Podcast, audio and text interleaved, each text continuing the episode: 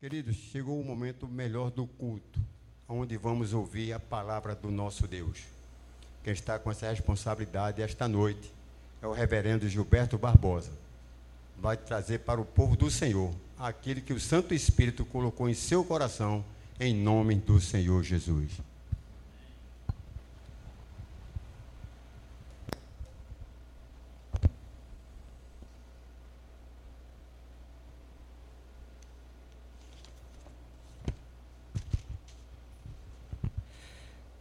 Vamos abrir nossa Bíblia, irmãos, no livro de Isaías. Isaías capítulo 46. Vamos ler dos versículos 1 ao 5. Isaías 46, do 1 ao 5.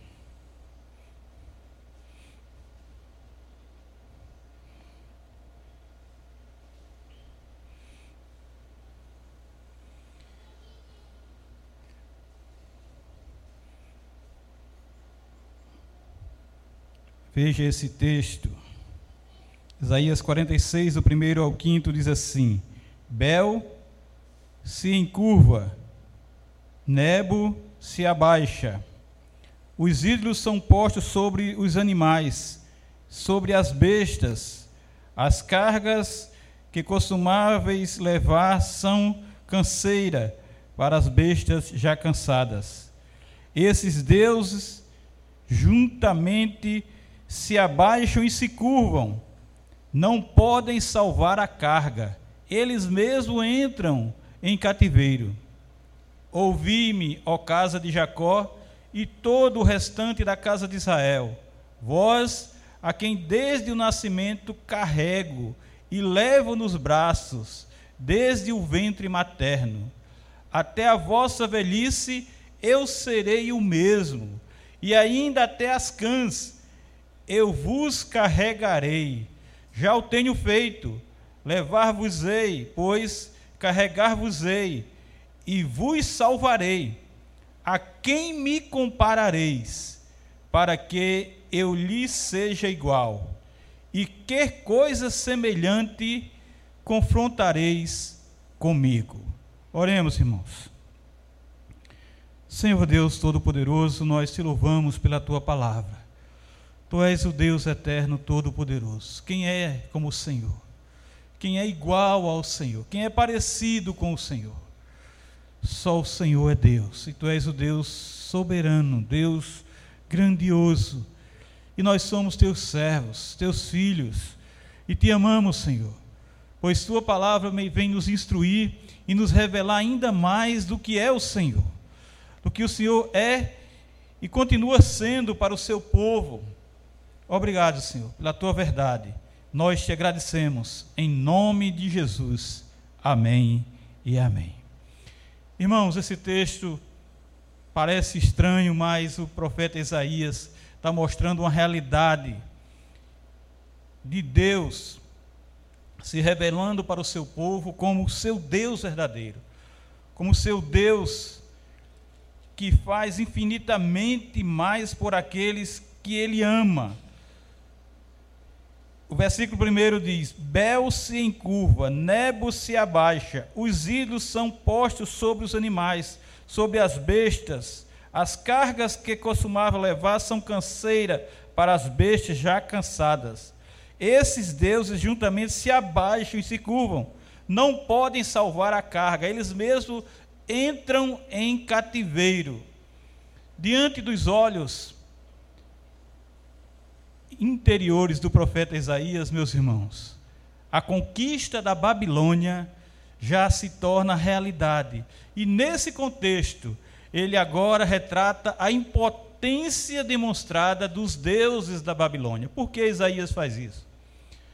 Porque o povo babilônico cria, acreditava, tinha a convicção de que seus deuses eram os deuses mais poderosos de toda a terra pois até então eles tinham vencido, até então a Babilônia tinha se estendido por todo aquele mundo e era uma grande potência, mas agora o profeta Isaías está dizendo o que está para acontecer.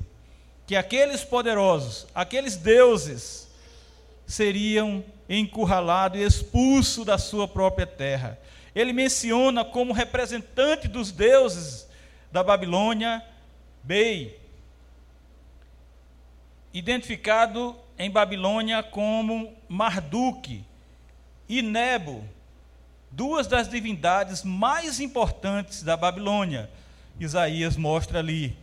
Esses deuses estão em um estado de colapso, literalmente caíram de joelho, como diz o texto. Por quê? Porque estão estupefados, estão derrotados, estão perdidos. Eles caíram. E com a aproximação de Ciro, que vem da Pérsia para derrotá-los, eles caem por terra impotentes, sem nada fazer.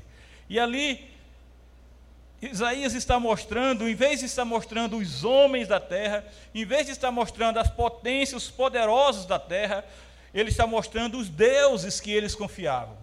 Ele está dando o exemplo daqueles que eles exaltavam, daqueles que era sua muralha, daqueles que era a sua proteção, daqueles que eram os maiorais, daqueles que eles sabiam que iam defender eles, iam fazer vencer todas as nações, todos os poderosos da terra, dizendo: nossos deuses vão nos fazer vencer a todos e tomar tudo de todos. As suas imagens são levadas, diz o profeta, por bestas de carga, derrotadas, que as levavam embora como despojo precioso para o conquistador. Aquilo que eles mais admiravam, louvavam, adoravam, estava sendo levado pelo conquistador.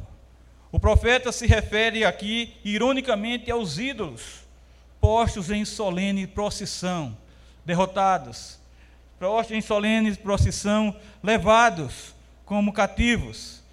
Lá em Isaías 45, 20, está tá dito assim: Congregai-vos e vinde, chegai-vos todos juntos, vós que escapaste das nações Nada sabem os que carregam o lenho das suas imagens de escultura e fazem súplica a um Deus que não pode salvar. Fazem súplica a um Deus que não pode salvar. Deus é o nosso Deus Salvador. Deus pode sim salvar. E é exatamente aqui que Isaías quer fazer esse contraste. É exatamente aqui que Isaías quer mostrar que aquela nação que estava que seria derrotada seria derrotada por um Deus poderoso. Um Deus que estava organizando tudo, um Deus que estava proclamando tudo, pro, programando tudo, um Deus que estava fazendo tudo para que o seu povo fosse liberto. Fazendo tudo para que seu povo chegasse à vitória que tanto almejava. E conforme o capítulo 46, versículo 7 ele diz assim: Sobre os ombros o tomam, levam-no e o põem no seu lugar. E aí ele fica, do seu lugar não se move, correm a ele, mas nenhuma resposta ele dá, e a ninguém livra da sua tribulação. Aqueles deuses nada podia ficar, eram ídolos que não poderiam libertar o povo, que não poderia livrar o povo daquele momento de tribulação livrar o povo daquela investida de outro país. Ciro estava chegando, Ciro estava à porta, e eles nada poderiam fazer, porque não poderiam fazer nada. De fato, são ídolos portáteis, são carregados às costas de bestas de carga, como fardo cansativo. Não apenas Be e Nebo, como está no versículo 2: Mas todos os deuses da Babilônia estavam derrotados, caíram. Eles não podem salvar a carga, nem a carga dele mesmo, nem eles mesmos. A carga são as suas imagens, e eles nada podem fazer, porque não têm o poder do Deus Todo-Poderoso. Não têm a força do Deus, são inanimados, são ídolos. Eles, os deuses, eram incapazes de salvar as suas próprias imagens. Eles não podiam se salvar a si mesmos.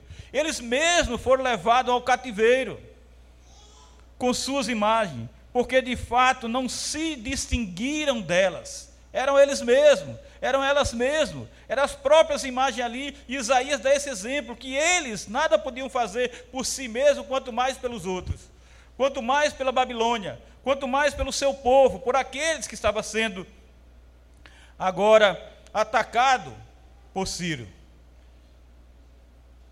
Aí vem o versículo terceiro e o quarto que diz assim: Ouvi-me, ó casa de Jacó, e todo o restante da casa de Israel, vós, a quem desde o nascimento carrego. Vê o contraste, vê a diferença, o que Deus diz. Vós, que a quem desde o nascimento carrego, e levo nos braços desde o ventre materno. Desde o ventre materno o Senhor leva o seu povo. O verso 4 ele diz: Até a vossa velhice eu serei o mesmo, e ainda até as cãs, os cabelos brancos, eu vos carregarei. Já o tenho feito, levar-vos-ei, pois carregar-vos-ei e vos salvarei. Eu vos salvareis. Para o Senhor, isso aqui é motivo para exortar o seu povo, a fim de que o ouça a fim de que preste atenção na sua instrução, a fim de que saiba quem é Ele, a fim de que entenda que Deus é Deus, que o Senhor é Deus. E ele o chama de casa de Jacó ou de Israel. E no fôlego seguinte, de aqueles que permaneceram nesta casa, os exilados foram um mero remanescente do povo que era antes. Vocês que estão aqui, vocês que ainda estão aqui, casa de Jacó, Israel, aqueles que permanecem ainda aqui, daqueles que permaneceram, todos precisam ouvir a palavra de seu Deus, como ele é diferente dos deuses, como ele é diferente dos ídolos, como ele é totalmente o contrário daqueles ídolos que Isaías começa falando nesse capítulo. Estes são carregados primeiramente por seus devotos e depois pelas bestas de carga.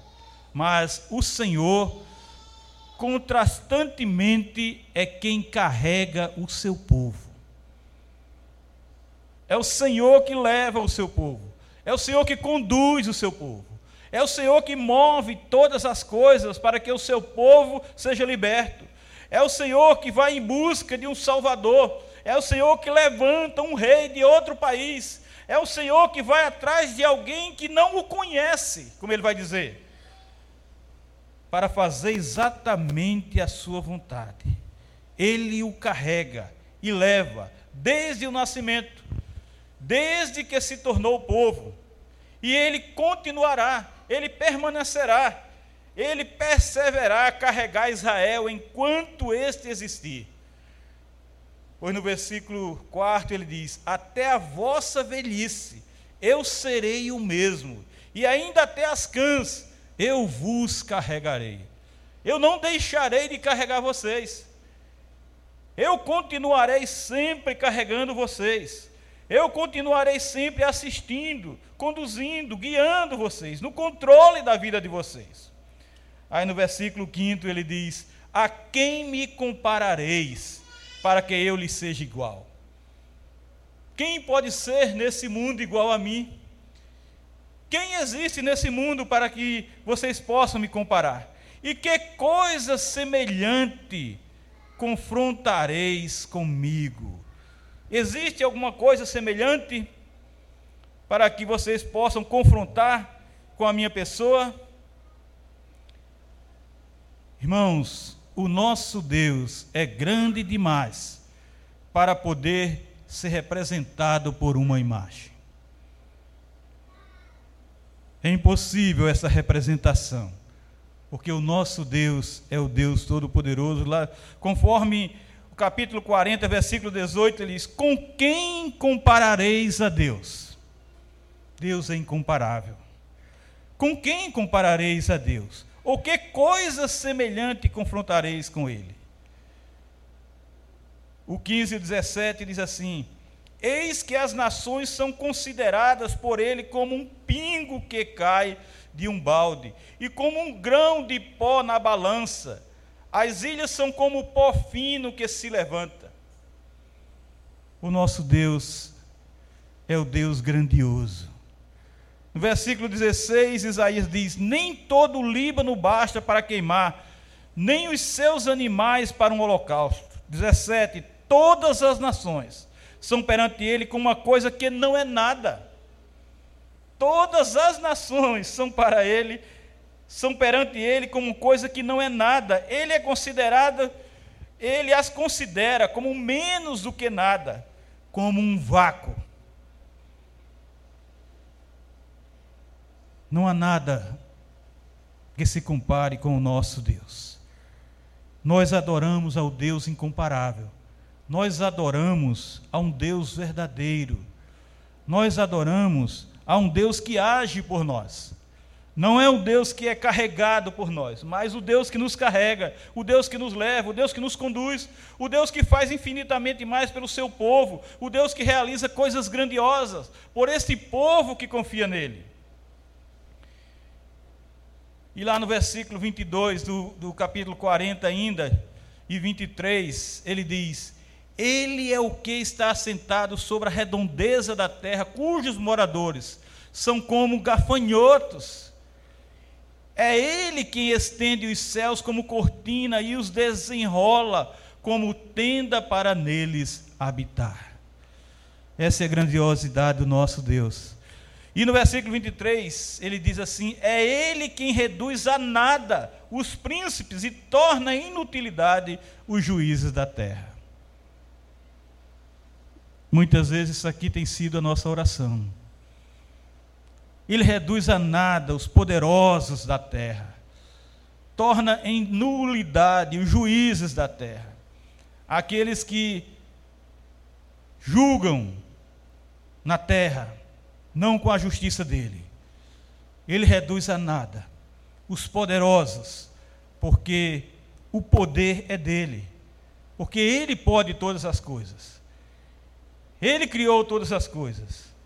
Ele é o Deus poderoso. Ainda no versículo 25 ele diz: A quem, pois, me comparareis para que eu lhe seja igual, diz o santo. E eu repito: nosso Deus é incomparável. O que existe, quem existe nesse mundo para que possamos comparar com o nosso Deus? O 26 ele diz: Levantai ao alto os olhos e vede. Quem criou essas coisas? Olhe para o mundo e veja quem criou essas coisas. Aquele que faz sair o seu exército de estrelas, todas bem contadas, as quais ele chama pelo nome, por ser ele grande em força e forte em poder, nenhuma só vem a faltar. E essa é a prova de que ele conhece todas as coisas.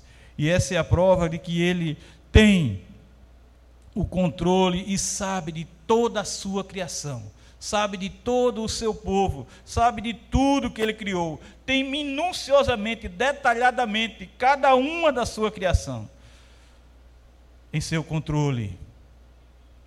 A quem me comparareis para que eu lhe seja igual? Nada, ninguém é igual à soberania, ao poder do nosso Deus Todo-Poderoso. E que coisa semelhante confrontareis comigo? Nenhuma coisa semelhante ao Senhor para que possamos colocar diante dele, para que possa confrontar o Senhor nosso Deus. Por isso, essa história mostra que é o Senhor quem convoca Ciro rei da Pérsia, para libertar Israel da Babilônia, e diz: Que digo de Ciro, ele é meu pastor, e cumprirá tudo o que me apraz. Que digo também de Jerusalém, será edificada, e do templo será fundado. Está lá em Isaías 44, 28. É o Senhor que chama o libertador. É o Senhor que chama o rei da Pérsia. É o Senhor que chama alguém para fazer a obra que ele tem preparado e chama-o de meu pastor. Porque ele vai cumprir tudo o que, o que apraz ao Senhor. Tudo o que o Senhor tem determinado. Tudo o que o Senhor, o Senhor tem programado para ele fazer. E o Senhor diz mais do seu ungido, ele diz, assim diz o Senhor do seu ungido a Ciro. Ciro como ungido de Deus, a quem tomo pela mão direita para abater as nações ante a sua face, para des, descingir os lombos dos reis e para abrir diante dele as portas que não se fecharão. Para que isso? Para que o seu povo tenha liberdade. Para que o seu povo seja liberto. Para que o seu povo saia do cativeiro. Está lá em Isaías 45, de 1 a, do primeiro ao sétimo versículo, e no segundo ele diz: Eu irei adiante de ti Endireitarei os caminhos tortuosos, quebrarei as portas de bronze e despedaçarei as trancas de ferro. Ciro, tu não vai sozinho, não. Eu vou preparar o caminho. Eu vou abrir o teu caminho. Eu vou facilitar a tua obra. Tu vais fazer aquilo que eu quero, mas eu vou na frente, abrindo caminhos, endireitando caminhos tortuosos, quebrando portas de bronze despedaçando tran trancas de ferro, e dar-te-ei os tesouros escondidos e as riquezas encobertas, para que saibas. Ciro não sabia, mas ele ia saber, para que saibas que eu sou o Senhor, o Deus de Israel, que te chama, que te chama pelo teu nome. Versículo 4 ele diz: Por amor do meu servo Jacó, e de Israel, meu escolhido, eu te chamei pelo teu nome. Eu disse: Ciro, vem cá, que eu quero que tu faças uma obra para mim. E te pus o sobrenome, ainda que não me conheças. Ainda que Ciro não conhecesse a Deus, ele ia fazer a obra do Senhor. Ele ia realizar aquilo que o Senhor tinha proposto. E o versículo 5 diz: Eu sou o Senhor e não há outro, além de mim não há Deus, eu te cingirei, ainda que não me conheces. Eu te cingirei. Eu sou o Senhor, não existe outro Deus além de mim. Não há Deus. Versículo 6 ele diz: Para que se saiba até o nascente do sol e até o poente, que além de mim não há outro, eu sou o Senhor e não há outro. Não há outro. Vocês insistem em buscar outros deuses. Vocês insistem em querer outros deuses. Vocês insistem em fabricar outros deuses. Vocês insistem em adorar outros deuses. Você faz, fazem Deus de qualquer coisa. Mas o Senhor diz: não há outro. Não há outro. Ele repete. Ele diz: Eu formo a luz e crio as trevas, faço a paz e crio o mal. Eu, Senhor, faço todas estas coisas. O Senhor tudo criou, meus irmãos. O Senhor é o Deus que é o Deus criador, que conduz, que move o seu povo, que defende o seu povo, que livra o seu povo, e é nesse Deus que nós temos que confiar. O mundo está confiando em ídolos. O mundo está confiando nos seus próprios deuses. O mundo está confiando naquilo que eles criam, naquilo que eles inventam, naquilo que eles levantam para se apegar, para manobrar, para manipular, para que eles façam exatamente a sua vontade, mas nós temos que viver na vontade de Deus. Nós temos que andar segundo o Senhor tem ordenado na Sua palavra. Nós temos que confiar nesse Deus que é por nós. Os deuses dos povos nada podem fazer, os ídolos nada podem fazer por si mesmo. E por você, o que é que ele vai fazer? Mas o Senhor, sim, o Senhor está na frente. O Senhor está conduzindo. Se ele foi na frente de Ciro, ele está na nossa frente, ele está na vanguarda, nos protegendo, nos livrando, nos dando salvação, dando solução para a nossa caminhada, que não está fácil, está difícil. E o que se pensa é que não será tão fácil daqui para frente, será pior. Mas nós temos que crer aqui e agora que o nosso Deus é um Deus incomparável. Não há nada nesse mundo que seja igual, não tem nenhum homem, não tem nenhum poder que se compare ao poder de Deus. Não tem nada nesse mundo que se aproxime da soberania e majestade do nosso Deus Todo-Poderoso, porque Deus é Deus, o Senhor é Deus e Ele é o nosso, Ele é o meu, Ele é o seu Deus. Creia nisso e continue firme, creia nisso e continue adorando ao seu Deus, buscando o seu Deus. Creia nisso e continue orando para que o seu Deus te proteja, te guarde, te livre de todo esse mal. Mas busque a Deus. Busque a Deus com todo o seu coração, com toda a sua vida. Busque a Deus. Busque a Deus. Não fique perdida nesse mundo, perdido nas trevas desse mundo. Vá ao encontro de Deus. Procure Deus. E você vai encontrá-lo nas Sagradas Escrituras. E você vai encontrar ele se revelando para nós na Bíblia, na Sua palavra verdadeira. Procure Deus, não fique perdido nesse mundo, não fique jogado nesse mundo de trevas, não fique procurando coisas que possam lhe agradar. A única coisa agradável a você é Deus, porque Ele é o Deus incomparável.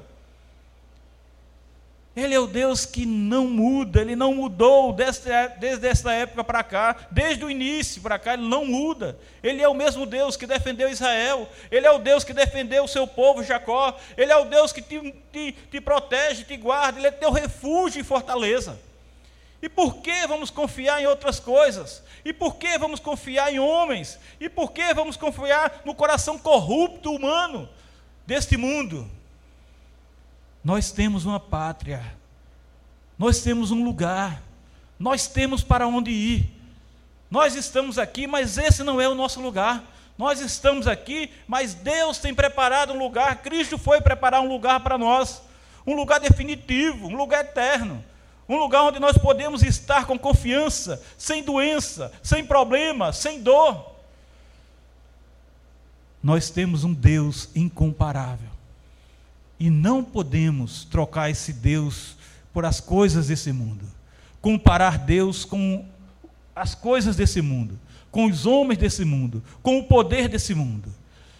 O nosso Deus é soberano. O nosso Deus é compassivo.